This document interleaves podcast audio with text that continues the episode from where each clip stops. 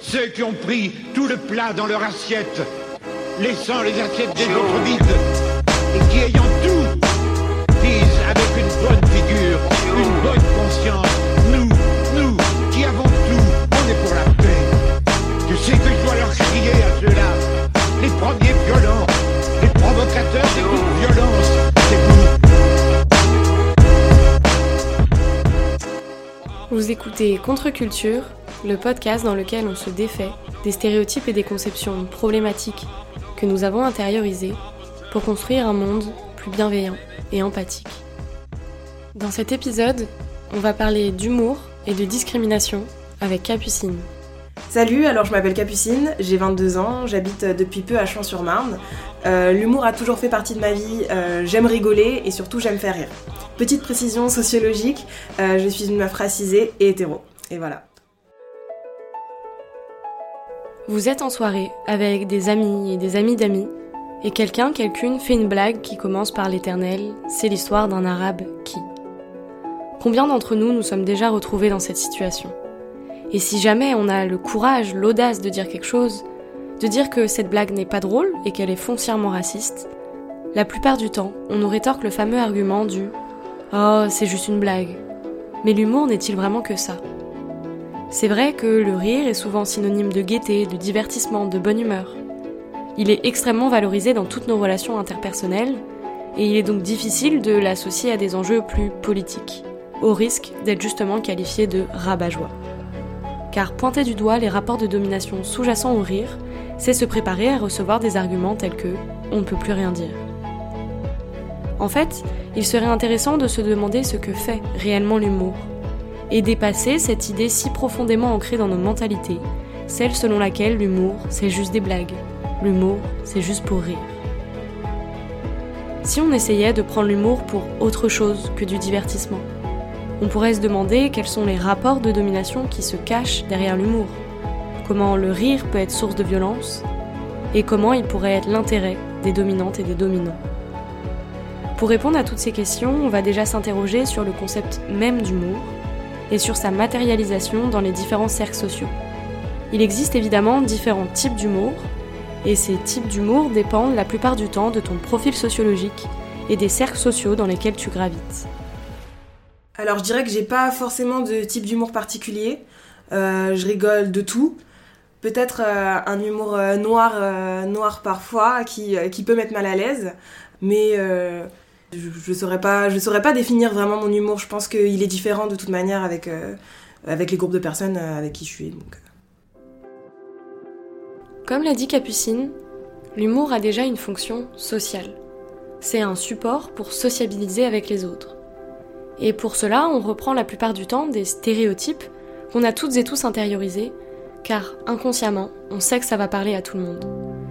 Les blagues sur les personnes homosexuelles, les femmes, les noirs, les arabes, les juives, les personnes en situation de handicap sont toujours très communes. C'est quoi un humour justement qui reprend des stéréotypes? Par exemple, quel est le meilleur site pour un homme qui cherche un lave-vaisselle? Réponse un site de rencontre. Ce type d'humour qu'on peut qualifier de beauf est souvent pratiqué par des personnes les moins scolarisées dans notre société. Il est donc discrédité, parce qu'évidemment on vit quand même dans une société classiste où on ne peut pas vraiment rire de tout. Alors ne donnons pas à l'humour une valeur morale moindre, mais ne faisons pas non plus de la déconstruction une justification à notre classicisme. Tout le monde n'a pas les clés, le langage militant, le temps, l'énergie pour se poser ces questions. Comme l'écrit la philosophe Mélissa Thiraud dans sa thèse de philosophie, on critique souvent l'art de masse et l'art populaire parce qu'ils contribueraient, grâce à leur pouvoir de séduction, à maintenir certaines formes de domination culturelle, incitant le public à la passivité et à l'inaction. Au contraire, ce qu'elle montre dans cette thèse, c'est qu'il est aussi indispensable de penser les pratiques populaires, notamment les pratiques d'humour, de voir comment elles constituent aussi un matériau fertile pour le développement de la réflexion. Donc, récapitulons un peu. On vit dans une société où on a toutes et tous intériorisé ces stéréotypes, et on va parfois les mobiliser inconsciemment pour s'intégrer à des groupes sociaux. J'ai justement demandé à Capucine si elle avait tendance à adopter le même type d'humour en fonction des interlocuteurs, interlocutrices qu'elle avait en face d'elle. euh, je donc vraiment je ne vais pas utiliser euh, les mêmes termes en fait du tout euh, en fonction des personnes avec lesquelles je suis. Si je suis avec ma famille, je vais je vais vraiment me lâcher complètement. Je sais que, que voilà que je peux tout que je peux tout dire pardon. Euh, et on va, on va rire. Mais par contre, quand je suis avec différents groupes de personnes, comme euh, des amis qui sont pas racisés ou des amis racisés, euh, là, ça va être totalement différent. Je vais pas faire des, des blagues sur les personnes qui sont racisées comme moi à des personnes qui ne sont pas racisées, parce que si elles rigolent, de toute façon, je vais être totalement mal à l'aise. Et enfin voilà, je ne vois pas l'utilité. Tout même pour moi, me sentir, enfin, enfin voilà, ça ne me viendrait pas à l'idée. En fait, pour moi, je sais pas si c'est, enfin, voilà, je parle personnellement de toute façon. Euh, il y a des personnes non racisées qui vont faire des blagues sur les personnes racisées. Qui, si ces blagues avaient été faites par une personne racisée, j'aurais bien sûr rigolé. Mais en fait, non, je ne rigole pas. Pourquoi? Parce que tu n'es pas légitime pour, euh, pour parler des, personnes racisées ou même euh, en globalité en fait des minorités tu n'es pas roux, tu ne fais pas de blagues sur les roux. Tu n'es pas blonde, tu ne fais pas de blagues sur, euh, voilà, sur les blondes pour euh, un quelconque euh, stéréotype ou préjugé sur, sur ce groupe de personnes-là. Pourquoi est-ce que c'est si facile de faire des blagues sur les minorités? Pourquoi est-ce qu'on trouve ça drôle de rire de l'autre, du marginal? J'ai demandé à Capucine si elle trouvait ça normal, drôle, les blagues des 6 sur les femmes. Je trouve ça euh, très très problématique. C'est en fait, on se base, j'ai l'impression, sur, euh, sur des codes qui datent d'il y a euh, des années et des années, et on reste bloqué sur ça. Et en fait, le problème, c'est quoi? C'est que les gens rigolent encore en fait. Mais non, tu ne peux pas rigoler sur l'homme qui fait une blague sur la femme qui doit rester dans la cuisine en fait. Non, la place de la femme n'est pas à la cuisine, je pense que c'est ce qu'il faut rappeler. Et en fait, on a tendance à rire mais rire, pourquoi? Pour détendre l'atmosphère en fait. La personne fait une blague, tout le monde est mal à l'aise, donc on rigole pour pas que la personne se sente, euh, se sente euh, voilà, euh, pas drôle. Puisque l'humour est révélateur de privilèges et qu'on n'a pas toutes les mêmes privilèges, il est fort probable que tu n'aies pas exactement le même humour que tes amis. Mais aussi que ton humour varie donc en fonction de la personne que tu as en face de toi. Comme le dit Capucine, tu ne fais sans doute pas les mêmes blagues avec toutes tes potes. Par exemple, si tu as un mec 6-7, les blagues que tu fais entre mecs ne sont pas forcément les blagues que tu ferais dans d'autres cercles sociaux. La question c'est pourquoi? Parce que tu n'assumerais pas ce genre de blagues dans d'autres contextes? Parce que tu sais qu'elles sont problématiques? En réalité, la plupart du temps, on se rend compte qu'une blague est problématique. On se rend compte qu'elle se base sur des stéréotypes.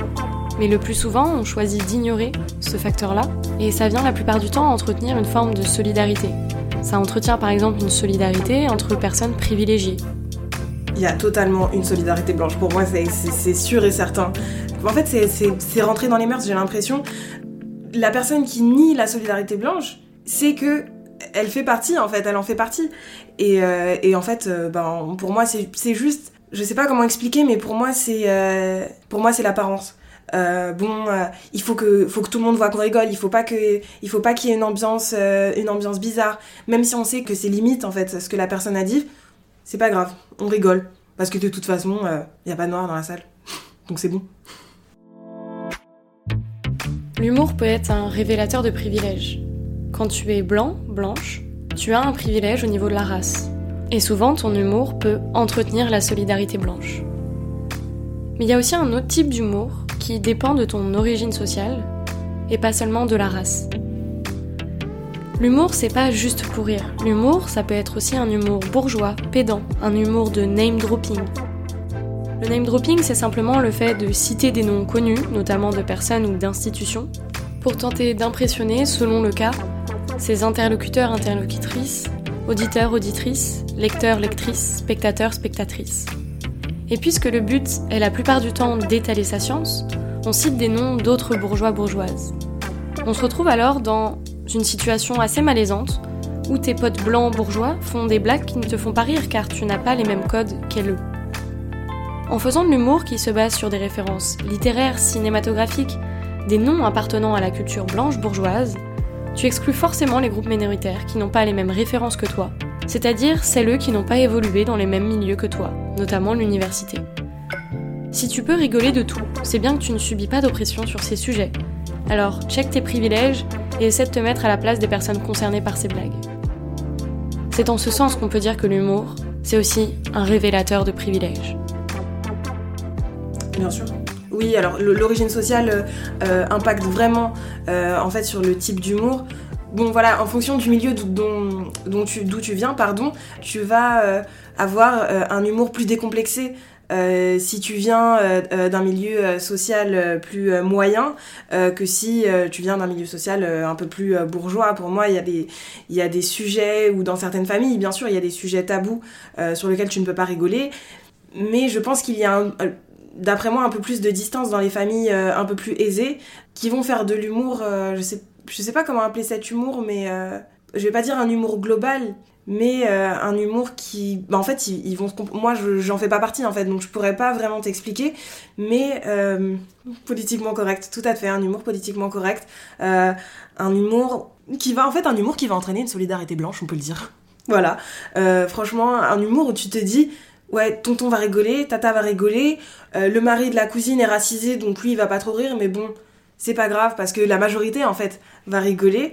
Euh, alors que dans les dans les milieux euh, plus moyens ça va être pour moi totalement différent en fait. On, va rigoler tout mais tout dépend en fait. Tout dépend des, personnes qui sont là. Et on va pas forcément chercher euh, à blesser. Et bien sûr j'ai pas précisé mais dans un milieu racisé enfin voilà comme par exemple dont je fais partie on va pas on va pas chercher à vexer une personne si si elle est là même, enfin personnellement, même moi, j'aurais tendance avec euh, des personnes euh, qui ne sont pas racisées, euh, je vais éviter de faire des blagues sur les blancs, surtout si les personnes ne sont pas déconstruites, elles vont tout de suite se sentir agressées. Alors que par exemple des blancs qui vont faire une blague sur moi, seule racisée, écoutez, j'ai l'habitude, donc de toute façon, ça ne change rien à ma vie.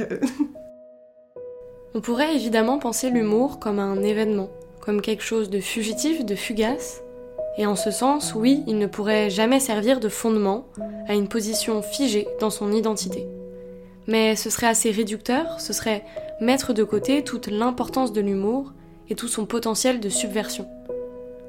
On a vu que l'humour a une fonction sociale, qu'il est révélateur de privilèges et qu'il est variable en fonction des groupes sociaux.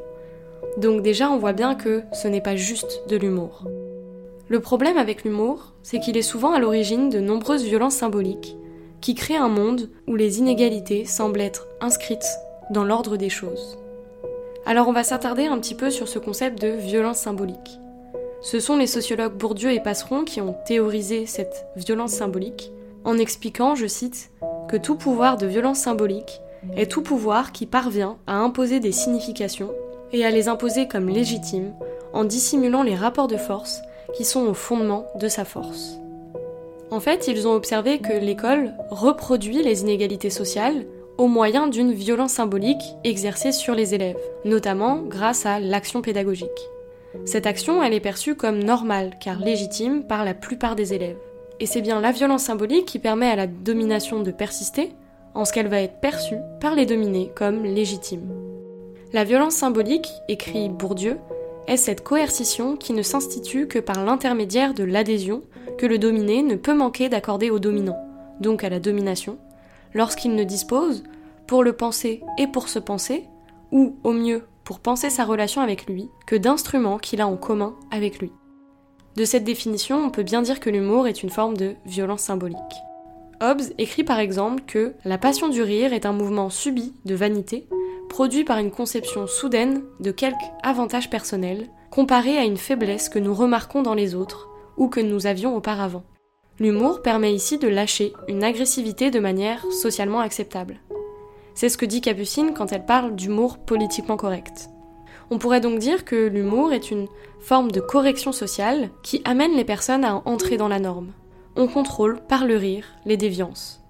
L'humour est ainsi un jeu de langage qui oblige quelqu'un, quelqu'une, à son insu, à respecter les normes et les rapports de pouvoir et de domination.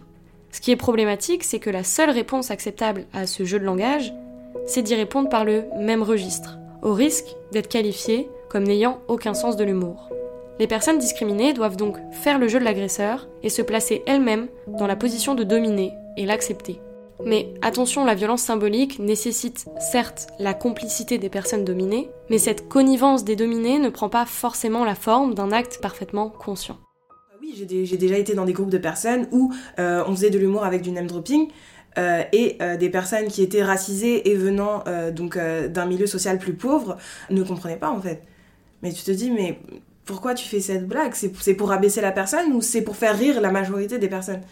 C'est pourquoi? Pour qu'on doive après expliquer Ah oui, c'est vrai que toi tu sais pas, donc euh, voilà, il a fait ça, ça, ça. Je t'ai transmis quelque chose aujourd'hui, je t'ai appris quelque chose aujourd'hui, et donc toi, personne euh, qui n'est pas racisée, repart comme ça euh, en te disant Oh, j'ai appris quelque chose en arabe aujourd'hui. Hein, maman Et après, on rigole. L'humour politiquement correct, donc. si on accepte la définition de la violence symbolique de Bourdieu, c'est-à-dire que la violence symbolique ne s'institue que lorsque le dominé ne dispose pour penser son rapport avec les dominants que des instruments, du langage et des valeurs qu'il a en commun avec lui, on pourrait se demander si l'humour n'est pas tout simplement un instrument commun entre dominant et dominé. Et si on accepte que l'humour relève de la violence symbolique, alors l'humour est forcément politique.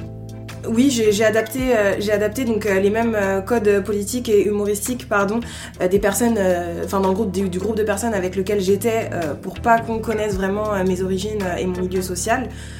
oui, alors j'aurais pas, je, je sais pas si j'aurais un exemple ou même moi, je me souviens avoir rigolé sur des personnes racisées. Pourquoi Parce que moi j'étais au lycée, donc comme je l'ai dit, je suis racisée, donc je suis métisse guadeloupéenne et métro et métro. Donc il y a une période de ma vie où je me suis beaucoup lissé les cheveux pour avoir euh, les cheveux comme mes copines en fait. Et j'ai bien sûr déjà, euh, rigolé ou euh, eu des, propos, des propos limites sur des personnes qui oh mais elle fait ses braids mais là franchement ses cheveux ils ont poussé pourquoi elle refait pas ses braids? Ou enfin voilà des choses sur des personnes qui des, des, personnes racisées où vraiment au fond de moi après je me disais non tu devrais pas dire ça mais en fait tout le monde rigole et je me rendais même pas compte euh, de, ce que je faisais. Et là, aujourd'hui, je m'en rends compte et je me dis, mais tu rigolais sur toi-même. Et ces gens, lorsque tu n'étais pas là, faisaient la même chose sur toi. Et ça, je me rendais pas du tout compte à l'époque. C'était loin de mon esprit. J'étais, je rigolais juste, j'étais là, cheveux lisses, euh, j'avais pas de sac longchamp, mais limite sac longchamp.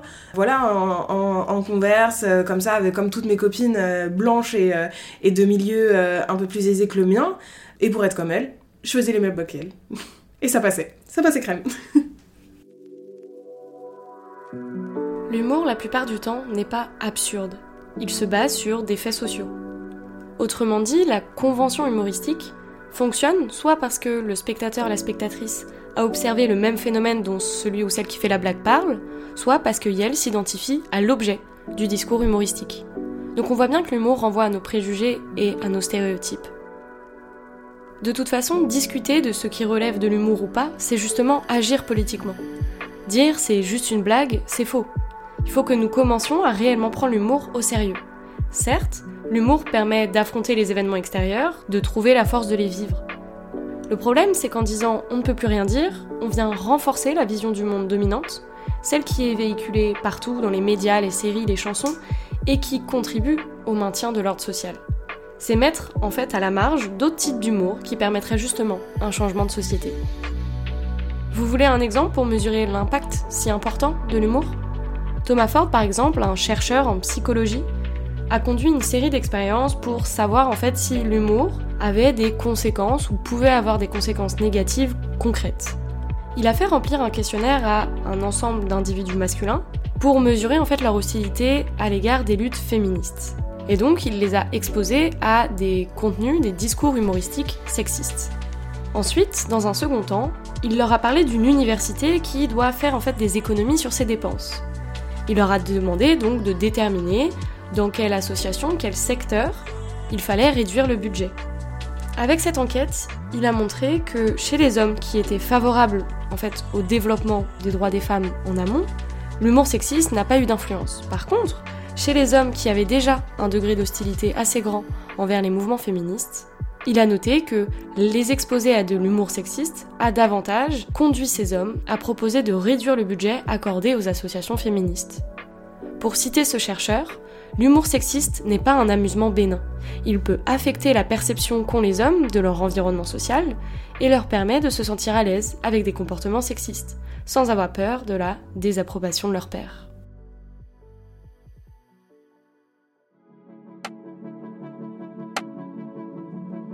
On a vu au tout début de l'épisode que l'humour avait une fonction sociale, qu'il permettait en fait la cohésion sociale en reprenant des codes que nous partageons toutes et tous. Mais on pourrait s'interroger sur ce postulat. L'humour permet-il réellement la cohésion sociale? Ou permet-il la cohésion sociale entre les dominants-dominantes, en écartant justement les minorités? Je m'explique. Vous partagez un bon repas de Noël en famille, et votre oncle raciste n'a pas encore fini son foie gras que vous l'entendez déjà dire on ne peut plus rien dire.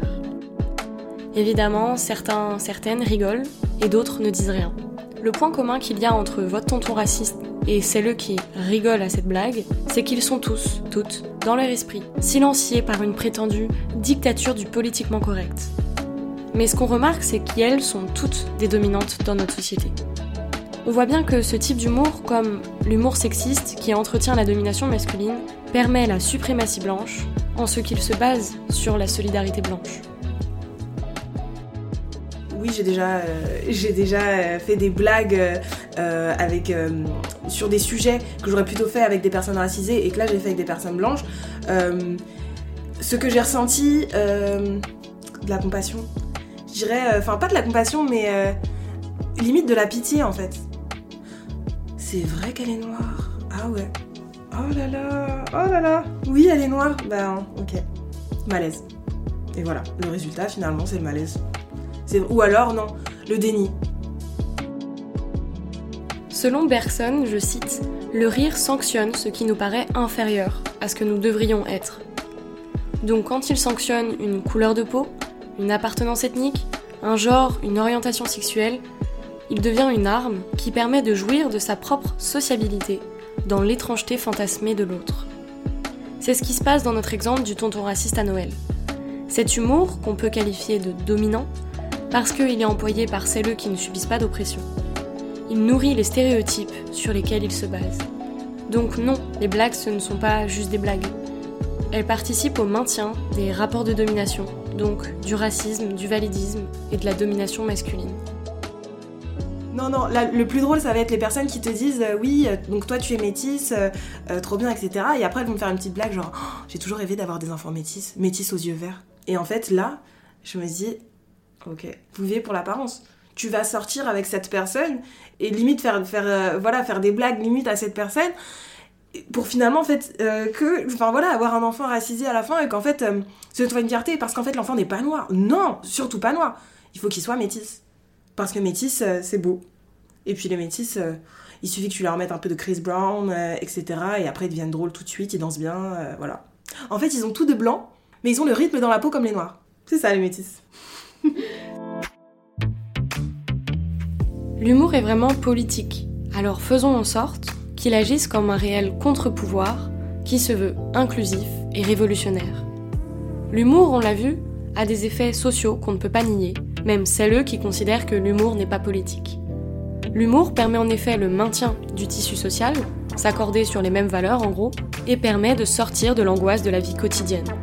On répète très souvent cette phrase ⁇ mieux vaut en rire ⁇ c'est justement cette idée.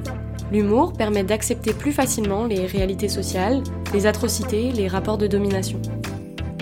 C'est d'ailleurs pour cette raison, parce qu'on a fait de l'humour seulement un outil pour supporter la vie quotidienne, que l'humour est intériorisé par les minorités qui vont à leur tour utiliser le même langage que les dominants. Effectivement, beaucoup de personnes, et d'humoristes racisés par exemple, font des blagues à des blancs sur des stéréotypes racistes. Évidemment, l'idée avec cet épisode n'est pas de stigmatiser, de délégitimer ou de moquer ces personnes-là. Mais toi, tu peux te dire que tu n'es pas humoriste. Ton travail ne consiste pas à faire rire tout le monde sur n'importe quel sujet. Donc tu n'as pas forcément à faire de blagues avec n'importe qui et sur n'importe qui. Essaye de ne pas rigoler d'oppression, de stéréotypes que tu ne vis pas. Par contre, si tu fais partie d'une minorité opprimée et que tu reprends ces stéréotypes, l'idée n'est pas de te shamer, si tu ne fais pas tout le temps de l'humour politisé qui retourne le stigmate, ce n'est pas un problème. Tu n'es pas un problème. Ce n'est pas de ta faute si tu as intériorisé ces logiques racistes et donc cet humour raciste. Alors oui, pour moi, il y, a pas mal de personnes racisées et même des personnes connues, hein, racisées, qui, rentrent en fait dans cet humour de blanc et qui rigolent en fait de leur minorité. Euh, bien sûr, je vais dire, euh, encore, une, encore il y a peu de temps, euh, il y avait eu un buzz comme quoi Ahmed Silla s'était déguisé en esclave. Alors moi, je, ne fais pas partie euh, des gens qui vont dire ouais, Ahmed Silla, pourquoi t'as fait ça, enfin, etc., etc. Mais je vais dire en fait, est-ce que le mec n'a pas été élevé comme ça? Est-ce que c'est pas ce qu'on lui a inculqué toute sa vie? Alors oui, j'espère que qu'un jour il se dira, euh, enfin voilà, j'aurais peut-être pas dû faire ça parce qu'en fait, euh, on continue à intégrer ça en fait dans le cerveau des personnes qui sont pas racisées et aussi donc une partie des personnes racisées. J'espère qu'il se dira ça un jour. Mais en attendant, je, je vais pas lui, je vais pas lui dire, je vais pas lui dire pourquoi tu fais ça, etc. Sachant que je le faisais il y a quelques années. Où moi je disais ouais, où on me disait ouais, imaginons on me disait toi t'es noir, j'allais dire non je suis pas noir, je suis café au lait. Alors ça, combien de fois cette phrase je l'ai sortie Pour pas dire que je suis noire? Mais pourquoi tu n'assumes pas, Capucine, que tu es noire? Pourquoi? C'est, la question. Donc, euh, non, non, je, je, moi, je vais pas euh, m'éterniser, en tout cas, sur, euh, sur ces personnes-là et sur ce qu'elles font, parce qu'en fait, je pense pas que foncièrement ce soit de leur faute.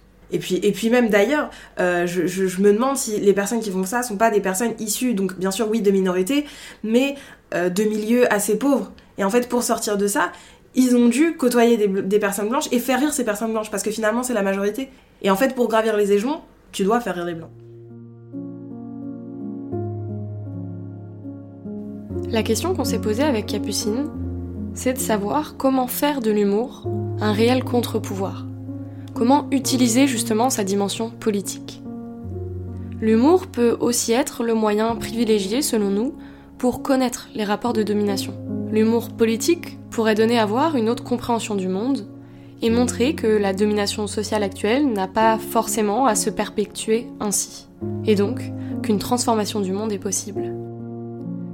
On peut prendre des exemples pour comprendre à quoi correspond ce type d'humour. Par exemple, l'humoriste Tani a fait cet usage de l'humour. Elle se décrit elle-même comme une femme noire lesbienne qui fait du stand-up engagé dans lequel elle partage ses réflexions en parlant de réalité sociale, de contexte politique, de lesbianisme, de violence, de rapports de domination, qu'on entend en fait très peu souvent, elle réussit à nous faire rire tout en participant à représenter d'autres visions du monde que celles des dominants. Un autre exemple, c'est le film Tout simplement noir. Il est pour moi la représentation de ce qu'est une comédie, c'est-à-dire un film qui montre la réalité sociale et fait rire parce qu'il est écrit et joué par des personnes réellement concernées.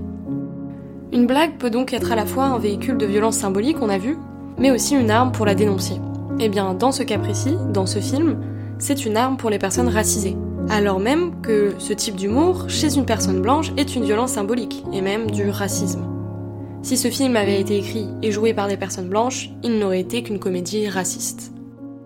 Euh, alors je pense aussi qu'il faut arrêter de dire que l'humour c'est pas politique. Parce que c'est complètement faux, l'humour c'est politique. C'est pas parce que la blague que tu fais fait rire les gens qu'au fond tu n'es pas raciste. Le c'est juste une blague, en fait, c'est pas possible. Parce que derrière, dans tous les cas, tu véhicules quelque chose à quelqu'un. Si un enfant l'entend, est-ce qu'il va pas le répéter? Et en fait, les enfants, les générations, donc ça continue comme ça. On, perpétue le fait que euh, il faut rire faut rire des minorités. Voilà, c'est vraiment le. Je pense que le c'est juste une blague. Euh, il va falloir arrêter ça et vraiment euh, remettre bien ses yeux en face des trous et se dire non, c'est pas juste une blague parce que je véhicule quelque chose ou je vais utiliser certains termes qui vont être repris ensuite, ou même le fond de la blague va être repris, ou, et en fin de compte ce sera encore pire en fait. Ce sera pas une blague après, ce sera quoi? Un discours de quelqu'un, et euh, au fur et à mesure cette personne va faire des études, des études, et finir président de la République, parce et en fait quand il a entendu ça, quand il était petit, que euh, les Arabes parlent trop fort, lui va le ressortir. Le bruit et l'odeur, tiens, référence. Comme l'a dit Capucine, l'humour est forcément politique, puisqu'il se base sur les réalités sociales et les rapports de domination. Il évoque donc souvent des personnes opprimées, les femmes, les personnes en situation de handicap, les homosexuels, les racisés, etc. Il aborde en fait des sujets politiques. Ensuite, si l'humour n'était pas politique, il n'y aurait pas autant de controverses concernant l'utilisation de certains termes ou les blagues sur certaines communautés. Si on peut autant en parler, c'est bien que c'est politique. Pour finir cet épisode, j'ai demandé à Capucine si, selon elle, l'humour était un outil subversif qui pourrait permettre de renverser les rapports de domination. Si, totalement. En tout cas, moi, je sais que je transforme l'humour pour montrer qu'il y a des rapports de domination dans la société. Euh, l'humour peut être utilisé, bien sûr, comme une arme pour changer la société, une arme euh, politique, bien sûr. Parce que même dans la culture, comme, euh, tu me parlais justement de, de films, Bien sûr que oui, c'est comme ça en fait. On se fait connaître par l'humour euh, et on essaie en fait de, de changer la société. Et, d'ailleurs, euh, bah, je pense à Omar Sy parce que plusieurs fois il a fait, euh, bah voilà, il faisait certaines blagues ou certaines remarques en, rappelant aux gens qu'en fait, même s'il a fait partie des personnalités préférées des Français, faut quand même rappeler qu'il est noir. Et du coup, c'est vrai que plusieurs fois, il a rappelé qu'il était noir, même si euh, au début de sa carrière, il avait tendance à euh, voilà euh, utiliser des stigmates, voilà des accents, de jouer des femmes noires, etc., etc. je pense que là, il y a une période de sa vie où même aujourd'hui, bon, je suis pas tellement sa carrière et sa vie, mais je pense qu'il y a des périodes où il a quand même sur des plateaux télé rappelé aux gens n'oubliez pas que je suis noire. même si je fais rigoler les blancs, n'oubliez pas que je suis noire. Et je pense que lui, ça a été euh, quand même une arme. Et si jamais il s'était investi dans le monde politique, ça lui aurait, euh, ça lui aurait servi. Mais il véhicule quand même des messages. Et je pense que ça rentre hein, dans les personnes qui regardent ces plateaux télé et se disent, euh, bah ouais, c'est vrai qu'il est noir. On oublie, on oublie parce qu'il est drôle et qu'il fait rire tout le monde. Mais, enfin, ce mec, tu vois, il a quand même vécu des oppressions. Il a pas, je pense pas que ça a été, ça, que ça ait toujours été facile pour lui. Donc on récapitule un peu ce qu'on vient de dire. On peut rire de tout, mais seulement si on est concerné. On ne fait pas une blague sur les minorités si on ne fait pas partie de ces minorités. Par contre, si on fait partie d'une minorité, on peut retourner le stigmate, utiliser à notre compte les stéréotypes qui vont à notre encontre. Le stigmate, c'est en fait un attribut de la personne qui est susceptible de discréditer la personne si le stigmate est visible ou s'il est révélé. L'auteur Goffman met par exemple dans le stigmate la couleur de peau. En fait, le stigmate, c'est une construction, c'est pas un attribut en soi, et ça sert à rationaliser une animosité qui est fondée sur d'autres différences. Retourner le stigmate permet justement de vider le terme de son sens premier, de lui donner de nouvelles significations et de tester ses limites. Là, on voit le côté réellement politique de l'humour. Il s'agit de reprendre un stéréotype, de le reprendre pour soi et d'en être fier. On peut citer les termes de, entre guillemets, PD, pute, folle, queer. Le terme queer, par exemple, signifie étrange. Mais les personnes de la communauté LGBT se le sont réappropriées, et ce mot est maintenant devenu une manière, pour certaines d'entre elles, d'exprimer leur identité. Ouais, complètement. On peut rigoler tout si, euh, si on est avec des personnes qui vivent la même chose que nous. C'est que si, je, enfin voilà, c'est comme je disais au début du, podcast, c'est que je peux pas faire les mêmes blagues euh, en fonction des personnes avec lesquelles je suis. Parce que euh, si je fais une blague, je peux très bien faire des blagues sur les blancs avec des personnes racisées, ils vont, ils vont rire. Et, je, ne peux pas faire de blagues racisées euh, avec des personnes blanches, et je n'ai même pas envie de le faire. Euh, mais si je fais euh, des blagues sur des personnes blanches avec des personnes blanches, même si moi je pourrais me le permettre, ça va mettre un malaise. Et, même si je, pourrais très bien le faire, si c'est pour installer un, malaise dans le groupe, je vais pas forcément le faire. Alors que normalement, je suis légitime de le faire en fait, parce que bon, on a été assez opprimés pendant beaucoup de temps, donc voilà.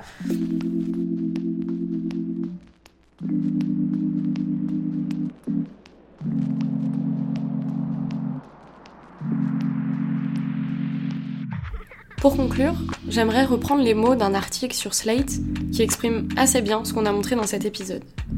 Et si, comme le pense Bergson, le rire ne saurait atteindre son but en portant la marque de la sympathie et de la bonté, alors soyons désinvoltes envers celles que l'humour désobligeant épargne trop souvent par lâcheté. Au lieu des minorités discriminées, rions des racistes, des sexistes, des masculins, des dominants. C'est par exemple ce que reprend le compte Instagram Les Répliques, ou des comptes féministes qui vont tourner en dérision les dominants problématiques. En se servant de l'humour pour tourner en dérision les coupables d'injustice, les dominants, les racistes, les sexistes, on donne au rire une fonction sociale.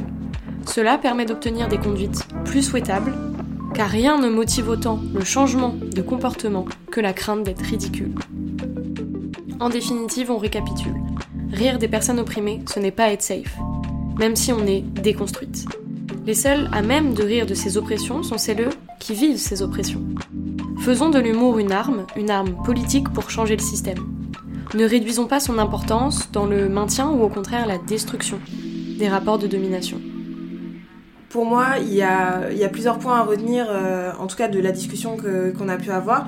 Euh, il faut retenir que c'est juste une blague ben, actuellement et surtout avec les moyens qu'on a en fait pour, euh, pour s'instruire, euh, on, on, peut pas dire que ça existe. Euh, donc voilà, il faut arrêter de dire c'est juste une blague. il faut arrêter en fait de rire. il faut, enfin, il faut que les personnes blanches surtout arrêtent de rire sur les personnes racisées et sur les minorités. il faut que les minorités elles rient encore plus. je vais pas dire rire des personnes blanches, non bien sûr, mais qu'elles, surtout qu'elles rient de tout en fait. Il faut rire de tout et se servir de cet humour pour combattre, combattre ce malaise quand tu es avec des personnes blanches, combattre l'humour politiquement correct, combattre euh, cette, solidarité blanche, pardon, même si tu es euh, la seule, enfin le seul racisé dans ce groupe de blancs et qu'ils font une blague sur les personnes racisées, ne te fais pas à l'écart. euh, il faut que tu aies la répartie nécessaire. Et même si tu n'as pas la répartie nécessaire, il faut juste que tu, bah, que tu dises je suis là en fait. Même dire je suis là, n'oubliez pas que je suis là, je suis de telle origine, je suis de telle. Enfin voilà, je suis comme ça, rappelez-vous, vous me voyez. Enfin voilà, je pense qu'il faut, il faut s'affirmer en fait, c'est tout. En fait, rien ne sert de se cacher. On a, été caché et mis de côté en fait pendant tellement de temps qu'aujourd'hui vous avez les moyens de, vous réveiller et de, vous affirmer. Donc n'ayez pas peur. Donc euh, voilà, c'est ce que je dirais et euh, j'espère du coup que euh, de ce podcast vous retiendrez, surtout les personnes blanches, vous retiendrez que même si vous rigolez et que l'humour c'est fait avec légèreté, il y a toujours un fond et que des, des enfants vont entendre ce fond et vont peut-être l'utiliser ou des personnes vont sentir ça comme une violence ou comme une attaque en fait. Donc, donc faites attention à ce que vous dites et voilà, et les métis ne sont pas plus beaux que les noirs.